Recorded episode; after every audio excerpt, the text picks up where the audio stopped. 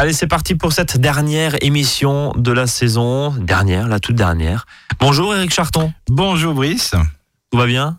Oui, mais c'est la dernière, il y a une petite, un petit coup de morosité, ça y est. Bon, le petit coup de morosité. En tout cas, on est ensemble jusqu'à 13h30 pour parler jardin.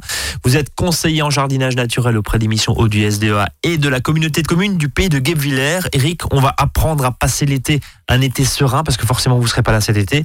Euh, vous serez en vacances, évidemment, moi aussi. Euh, mais vous allez nous apprendre à gérer on va dire sans stress les périodes de vacances, c'est ça? C'est ça. Et, et puis l'été. C'est ça. Le principe, c'est de trouver de bonnes solutions pour euh, pas de téléphoner tous les cinq minutes à son fils ou à sa fille pour dire est-ce que tu as bien arrosé? Voilà, donc euh, au-delà euh, des systèmes high-tech qui peut éventuellement exister, de programmation, etc., etc., bah, l'idée c'est de revenir un petit peu sur quelque chose de, j'allais dire, de, moins technologique. C'est ça. C'est le bon vieux paillage. Alors ça fait pas tout le paillage, hein, on va y venir dans un instant bien sûr, mais, mais vous allez nous donner un petit peu quoi là, la la liste, euh, les, six points importants pour passer un été serein et comme vous dites, pas forcément solliciter ses enfants ou la voisine mm. euh, qui a peut-être aussi un jardin à faire et qui a peut-être pas que ça à faire. Euh, on commence par quoi déjà? Le contexte. Bah, Aujourd'hui, on est dans des étés qui sont très chauds. Voilà. Dans certains cas. C'est ça. On sait peut-être peut-être que le que le 1er juillet, il va faire. oui, c'est ça, on n'en sait rien. mais, on, on, rentre dans cette logique parce qu'on a eu 2017 et 2018 qui, sont, qui ont été vraiment très chauds. Après un mois de juin bah, surtout l'année dernière qui était vraiment euh, très pluvieux et maussade. Donc voilà, euh, c'est du tout au rien ou du rien au tout, hein, ça dépend dans quel côté on se place. Euh, et donc l'intérêt, c'est de, bien montrer que tous ont remarqué que les sols qui étaient vraiment trop chauds ne favorisaient pas l'activité du sol. Donc il faut savoir que il faut faire avant de penser plante, il faut penser sol. Si on pense sol, automatiquement euh, l'énergie, la dynamique du sol va permettre euh, aux légumes et aux légumes fruits de mieux pousser. Donc il faut toujours penser sol. Donc euh, si le sol est trop chaud, on l'a bien remarqué, ben, l'activité est bien, est bien difficile, donc il faut que le sol soit moins chaud. Et quand vous dites sol moins chaud, alors soit on met une tonnelle au-dessus, ce qui n'est pas forcément très facile. C'est pas, pas, compliqué. Le, voilà, euh, lui, euh, tout ce qui est huile dessus, ça sert pas non plus. Hein, c'est pas un corps humain. Voilà. Donc, la euh, crème solaire, tout ça, on évite. On évite. Hein. donc c'est quoi? C'est le paillage. C'est le paillage. Voilà. Donc souvent les gens ils me disent bah ouais bon c'est bien gentil le paillage, mais bon voilà Eric tu nous as parlé des feuilles mortes et compagnie, mais là il y a longtemps qu'on en a plus. À cette époque c'est compliqué d'avoir des déchets verts oui, parce que même la tonte de gazon, si on n'arrose pas son gazon, euh, ce qui est une bonne chose, hein, si, si je reprends un petit peu votre position, euh, on n'a pas forcément beaucoup de tonte sur la main. Bon, bien que là, il a bien plu quand même euh, il y a 15 jours, 3 semaines, donc il y a quand même des, des réserves de tonte. Mais il faut savoir que c'est pas l'épaisseur qui fait la qualité. C'est ça le but du jeu, c'est que si on a l'habitude de mettre des déchets organiques depuis le printemps sur son sol, bah, le sol va quand même se créer une petite litière qui est plus ou moins épaisse selon la quantité de déchets qu'on a mis et selon le type de déchets. Mais ça, c'est une belle chose, hein, parce que la litière, faut bien, faut bien l'expliquer, c'est ce qui va, c'est le manteau du sol. Donc plus c'est important, mieux c'est. Euh, c'est comme en forêt. Donc il faut pas oublier qu'à cette époque-là, il y a quand même plein, plein, plein de déchets. Alors pas plein d'un seul déchet, mais plein de déchets différents. C'est ça l'intérêt. Donc bien sûr, vous avez cette fameuse tonte de gazon. Hein. Euh, donc là, en sachant que plus vous allez avancer en saison là euh, estivale, plus le gazon faut le tondre haut, parce que sinon, euh, bah, sinon il brûle. Sinon, il va vite brûler. Et vous verrez, à la fin, vous aurez plus qu'un paillasson avec du trèfle qui pousse dedans, et c'est pas forcément celui-là que vous souhaitez. Donc c'est pour ça que peut-être même, faut peut-être arrêter des fois la, tonte hein, si le gazon est pas très haut. mais il y a ce peu, ce peu de déchets. Il y a tous les arbres, je dirais qu'on taille de façon euh, carrée ou rectangulaire, hein. les fameuses euh, haies de Troène, les fameuses haies Charmy et compagnie. Donc là, alors il y en a qu'on choisit plutôt par rapport au Troène de les laisser fleurir. Euh, ça, c'est assez intéressant. Déjà, le Troène, ça sent bon et aussi ça permet, ça permet d'alimenter la biodiversité. Mais voilà, on peut, après la floraison ou juste avant, on peut les tailler. Et ça, ce déchet-là de Troène est vraiment super parce que c'est des jeunes pousses euh, les, pousses sont même molles, on dirait presque du gazon, hein, ce qu'on appelle le stade herbacé des arbustes. Et quand vous les broyez à la tondeuse, là c'est vraiment très facile, ça fait vraiment un déchet qu'on peut mettre facilement dans tous les espaces de votre potager. Il n'y a, pas de le Troène, euh, il n'y a, pas de risque d'acidification, de changement de pH, euh, aucun risque. Il n'y a vraiment aucun risque. Hein. on peut vraiment en mettre. Voilà. Alors le but du jeu, c'est Bien sûr, on n'aura pas 300 mètres de, de, de Troène, donc euh, l'intérêt, c'est d'en mettre peu, mais partout. Alors pareil, après il y a toutes les arbres à floraison euh, printanière. Là, euh, là c'est complètement terminé, hein, du forsythia en passant par le, je veux dire, il y a différents, voilà, il y a plein de plein de plantes qui ont, fini de fleurir. L'aspirée, je cherchais le nom, là, l'aspirée blanche, par exemple, bah, c'est bien le moment de tailler ces arbres, voilà. Alors tailler pas forcément au carré, mais justement limiter la la production de bois, euh, en sachant que bien vérifier avant de tailler ou de mettre un coup de cisaille qu'il n'y ait pas d'unification, hein, parce que ça c'est quand même important. Et là donc ce, déchet qui peut être pré-broyé à la tondeuse, parce que c'est vraiment des branches pas trop épaisses, et ou encore mieux euh, broyé au broyeur, hein, qu'il soit électrique ou thermique, ben là ça fait aussi un déchet super intéressant. Pourquoi? Parce qu'il y a du bois et des feuilles.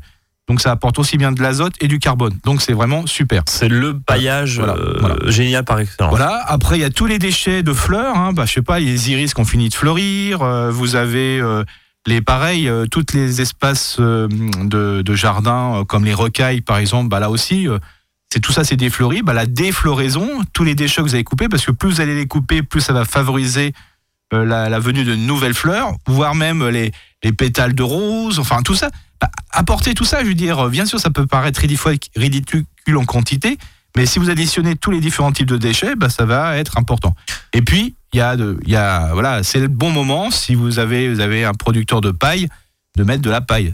Là, on peut en commencer Donc, vraiment en mettre. D'où le nom de paillé parce qu'à la base, Voilà, effectivement, avant que vous nous appreniez à récupérer n'importe quel déchet possible et inimaginable sur le sur le terrain et, et pour le mettre justement au potager, voire sur d'autres cultures, hein, euh, bien sûr, euh, bah on mettait de la paille. C'est ça, voilà. Alors Mais la paille, euh, voilà, quand on n'est pas producteur de paille, forcément, ça a un coût, alors que là, bah, votre, votre tonte de gazon elle est gratuite. Quoi, tout hein, à c'est fait. logique. Alors il y a aussi euh, les fameuses, parce que là, moi j'ai mon voisin qui m'en amène hein, et c'est super sympa. Euh, bah, les feuilles de laurier, vous savez, le laurier cerise, hein, celui qui est, très épais, ça. Très épais. Alors celui-là, et c'est très bien parce que les feuilles tombent en excès, je dirais, quand les nouvelles pousses arrivent. Donc là, souvent, sous ces lauriers, bah, vous avez des épaisseurs de 15-20 cm de, de feuilles de laurier. Alors souvent, les gens disent, bah ouais, c'est vernissé, hein, c'est-à-dire c'est, dur, c'est coriace et tout. Bah, justement, ceux-là pré-broyeurs à la tondeuse, bah, si vous les mettez en surface, je Ouais. vous assure que c'est un excellent paillage parce qu'il tient. C'est ça le but du jeu. Alors après, euh, vous avez euh, plein de types d'autres euh, déchets qui peuvent être apportés. C'est toutes les plantes dites indésirables, hein, c'est-à-dire les mauvaises herbes entre guillemets qui sont pas montées en graines. Bah ça aussi, vous pouvez les remettre sur le sol. Donc voilà, ou même le fameux liseron. L'autre fois, on m'a dit, t'as pas de liseron toi dans ton jardin? Bah si, j'en ai plein. hein, voilà, le liseron, vous savez, le blanc et rose. Mmh, c'est joli celui- comme ça, celui qui est à plat, bon, Et puis il y a le blanc, euh, tout blanc qui ressemble à des fleurs vraiment diplômées là, mais qui est plutôt euh, vertical. Bah, moi le liseron, bah voilà, j'ai du liseron, j'ai du liseron. Hein, euh, j'ai même une zone où euh, où j'ai des, je dirais des plein de bonnes quantités de liseron. Bah qu'est-ce que je fais? Bah j'attends qu'il pousse un peu, je le tire et je m'en sers comme paillage quoi. Alors, J'essaye d'enlever le maximum de racines. Puis après c'est un excellent paillage parce qu'il correspond euh, tous les nutriments qui seront dedans correspondent à votre sol. Donc, bah, vous restituez à votre sol les, ce déchet. Attendez, stop, qu'on comprenne. Ça veut dire que le liseron, donc c'est le principe de l'engrais vert. C'est un engrais vert. C'est un engrais vert sauvage, hein, pour faire simple. En fait, la plante va capter ce qu'elle a pris et le Ouais. fait de le remettre dessus, qu'elle se redécompose, en fait, bah il n'y a pas de perte, c'est ça? C'est ça. Voilà, parce que comme vous avez pas, euh, vous mangez pas le liseron, bah, enfin pas encore, hein, peut-être Ouais. qu'un jour on le mangera. Ouais. Euh, bah, faut savoir que ce liseron-là, ben, c'est exprimé complètement, donc tous les nutriments qu'il a cherchés à 50-60 cm dans le sol, bah, il voulait remonter au-dessus. D'accord. Donc c'est un top. Donc c'est donc c'est Voilà. bien. Alors je sais, là ils vont te dire, là vous êtes un peu bisounours, mais je veux dire, le, le truc c'est que voilà, il faut optimiser. De toute façon, on a du liseron, on a du liseron.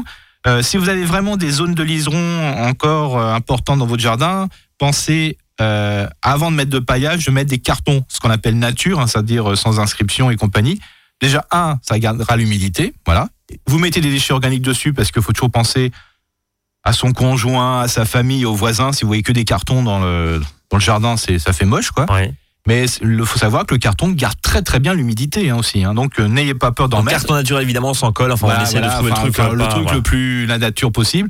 Et puis après vous mettez vos déchets dessus. Ça permet de garder des zones d'humidité. Allez, on va continuer à parler justement de ces vacances et de cet été sans souci. On va parler, euh, on a parlé de paillage, on va parler d'arrosage dans un instant, et puis aussi euh, peut-être euh, de, de se de se remettre un peu en question, euh, notamment avec euh, des étés qui sont petits- un peu plus compliqués à gérer euh, au jardin. Restez avec nous, presque 13h10, à tout de suite. À votre service, le magazine pratique qui vous facilite le quotidien. 13h, 13h30 sur Azure FM. Azure FM.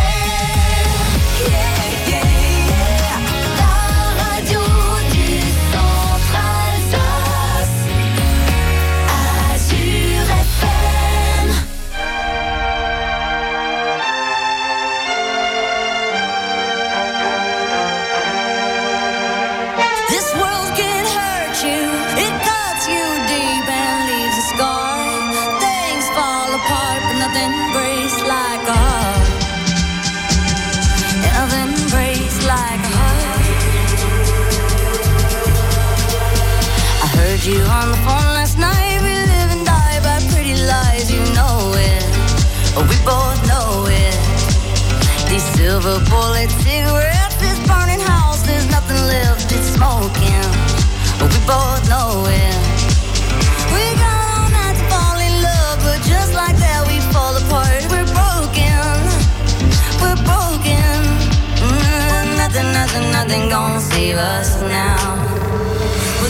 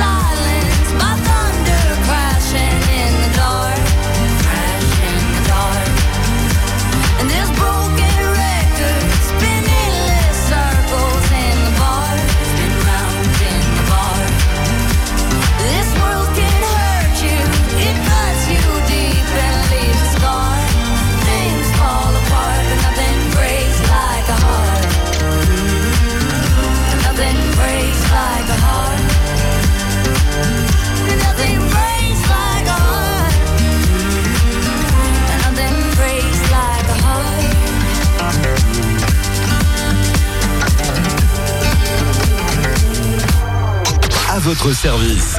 13h, 13h30 sur Azure FM. Avec Brice et ses experts. On parle d'un été sans souci au jardin et puis au potager. Eric Charton, euh, conseiller en jardinage naturel auprès des collectivités, est à mes côtés. Eric, euh, après avoir paillé, après avoir appris à pailler en plein été, voilà, Ouais. pour faire des rimes, euh, et justement limiter l'arrosage, euh, on peut pas s'en passer totalement. Non, non, Et- non, non, bien sûr, non, non, on, est d'accord, ça veut dire que arrêter. la voisine va peut-être pas venir tous les deux jours ou tous les jours, mais Ouais. les- tous les trois, quatre jours, Oui, l'idéal, c'est que si elle peut venir qu'une fois par semaine, hein, ce serait le top. on arrive. Bah, vous allez me dire, ça, ça va dépendre du type de sol, j'imagine. Oui, bien sûr. Mais on arrive quand même avec une bonne couche de paillage Oui. à gérer l'arrosage. Bah, si vous avez un, si les gens ils sont plutôt ratatouille avec légumes, fruits, tomates, aubergines, courgettes et tout ça, et si c'est bien paillé, ça peut tenir une semaine. Après, c'est quand vous avez fait vraiment le coup de pas sympa, c'est de repiquer des plantes avant votre départ en vacances. oui, quoi. parce que là, il leur faut de l'eau. Là, il faut de l'eau tous les jours. Eric, on va éliminer juste une question. On voit régulièrement sur Internet, sur des vidéos de jardinage, sur des forums, etc., les potagers sans eau. Est-ce que franchement, vous, avec votre expérience, vous avez quelques décennies euh, d'heures de jardinage, non mais c'est un compliment Oui, non, parce que ça, ça permet de souligner euh, votre expertise, cher Eric. Euh, Est-ce que un potager sans eau, est-ce que c'est viable? Est-ce que c'est viable? Pour les plantes, je parle hein Est-ce que c'est vrai? Est-ce que ça existe, franchement? De toute façon, la plante a besoin d'eau. Et justement, Donc, euh, alors après, on peut dire avec plus ou moins d'arrosage, et puis après, il faut savoir dans quelle zone on se situe. Il suffit que nous sommes dans des situations plus fraîches, avec des vents sympathiques, la des rosées du matin, des choses comme ça. Bah, bien sûr, là, il y aura beaucoup moins d'eau que euh, des fois la parcelle en plein cagna, quoi. Donc ça dépend vraiment de l'endroit. Et bien sûr. quand, quand on voit, il y a, y a une, espèce de, de star, si je puis Oui, dire, qui, bien qui- sûr. qui- star, c'est pas méchant, hein, mais qui cultive des tomates sans eau. Il dit voilà, Bon, euh, quand on regarde et, et avec votre œil professionnel, vous, vous nous dites, ouais, ok, mais il, il sort pas non plus, euh, il sort pas non plus 10 kilos par pied, quoi. C'est ça. Voilà. Et puis le, le truc, c'est que euh, on connaît pas sa nature de son sol. Et Ouais. voilà. Alors c'est pour ça. Mais c'est super hein, ce qu'il fait. euh, je, je vraiment. Puis en plus, c'est vrai qu'il récupère les graines de plantes qui ont souffert de la sécheresse, donc qui sont beaucoup plus résistantes à la sécheresse. Tout ça, c'est vrai.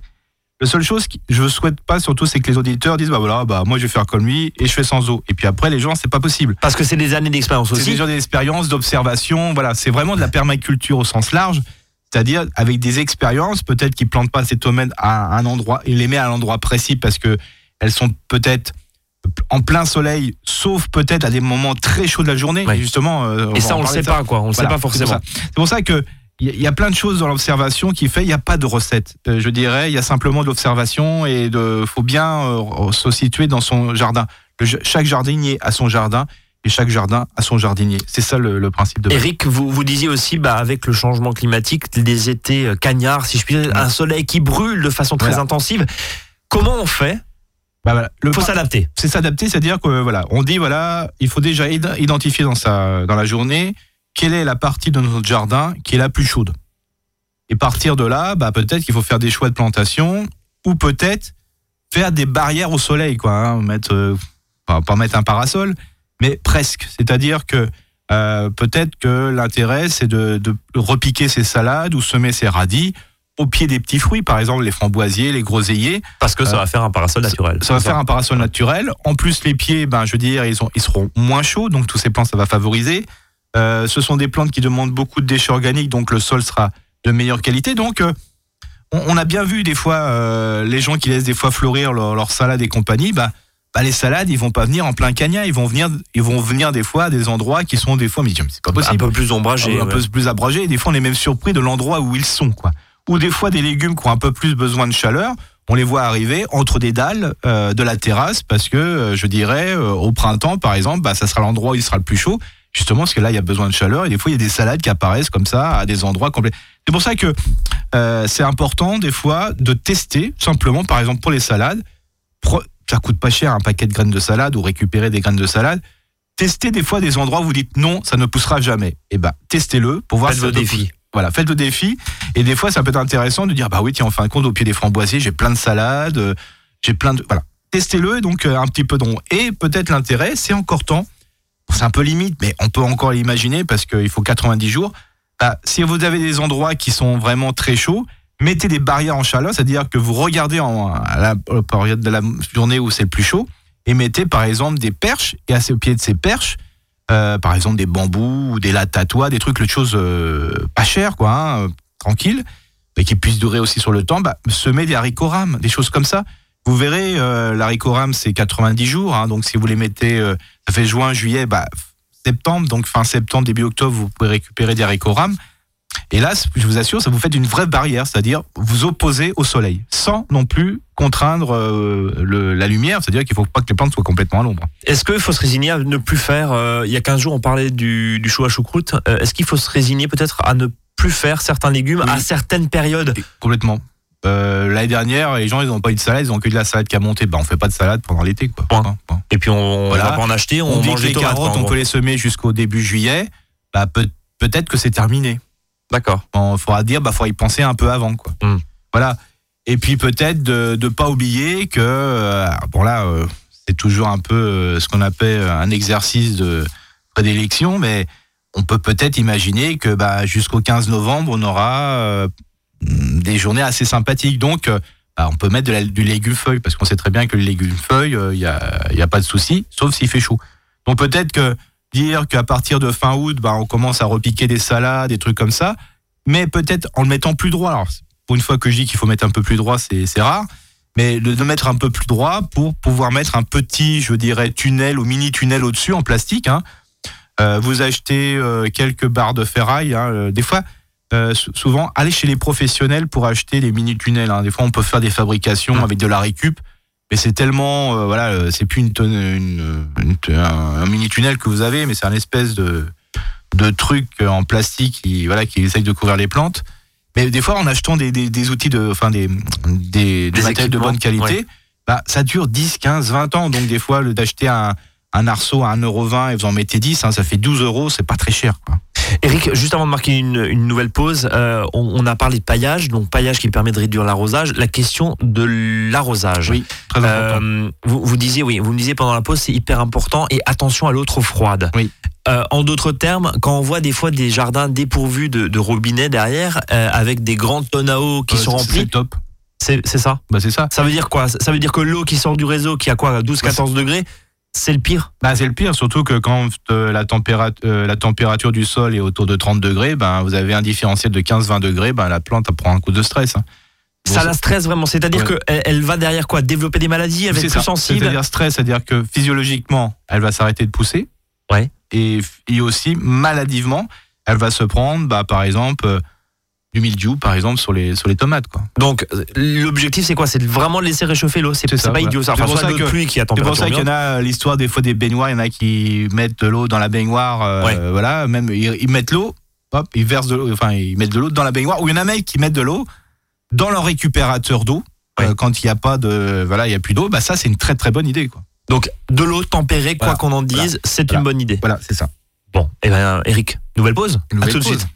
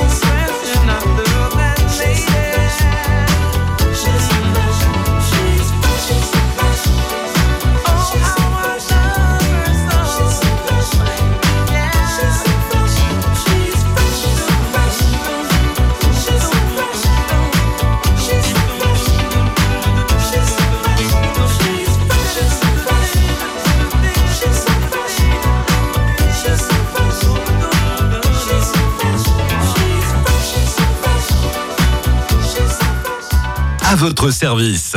13h, 13h30 sur Azure FM, avec Brice et ses experts. Dernière partie de cette dernière émission. Tiens, Eric, Ouais. euh, on, on parlait d'arrosage il y a un instant. Vous vouliez rajouter? Oui, ce qui est important, c'est d'arroser le matin ou d'arroser le soir. hein. Il y a pas. euh, Il y en a qui sont plus du matin, il y en a qui sont plus du soir. Par contre, Non, faut ça, ça, franchement, il n'y a, pas de différence Non. parce qu'on voit et on lit des fois que le matin c'est mieux en plein été. Alors, bien sûr, alors c'est toujours une histoire de, de voilà, si c'est le, soir, c'est soir, soir, c'est tard. Ouais, c'est quoi. 22 heures quoi. Voilà, c'est 21h, 22h. Ouais. Quoi. Et le matin, c'est euh, bah, 6h, Cinq, six heures. 6, 7 heures. Voilà. Là, il n'y a pas de souci. Quoi. Voilà. Et souvent, ce qui est plus intéressant, c'est d'arroser le sol et pas la plante. C'est ça le but du jeu. Et si le sol est paillé, alors là, vous risquez vraiment rien. Surtout, ce qu'il ne faut pas faire, c'est arroser le feuillage. Ça veut dire que euh, on parle un peu, euh, enfin équipement si je puis dire. Ouais. euh, ça veut dire qu'un goutte à goutte c'est mieux que d'arroser par au-dessus avec un gros Ah arroseur bah, bien sûr, dans si tout le avez un jardin. goutte à goutte, c'est une belle chose. Bon, après, il y a du matériel et compagnie. Quoi, Oui, bien sûr, non, mais je, voilà, Voilà. on en voit aujourd'hui dans Voilà. toutes les jardineries, même dans les hypermarchés où Voilà. ils vendent euh, ce type de produit. Ouais. Ça, c'est bien. Mais si bien on a un peu de budget Oui, et oui, si on ne veut pas s'embêter, Voilà, si on a un peu de budget, si on a des légumes plantés linéairement, parce que là, il faut les, vraiment les planter en ouais, linéaire. mieux. Ouais. Voilà, et puis il faut savoir que euh, du goutte à goutte, il faut mieux en mettre tout le temps. Il faut dire arroser tout le temps, faiblement, mais tout le temps, pour qu'il se crée ce qu'on appelle une espèce de, zone d'humidité dans le sol. Et le but du jeu, c'est à force de. Le goutte à goutte va apporter euh, de l'eau au fur et à mesure.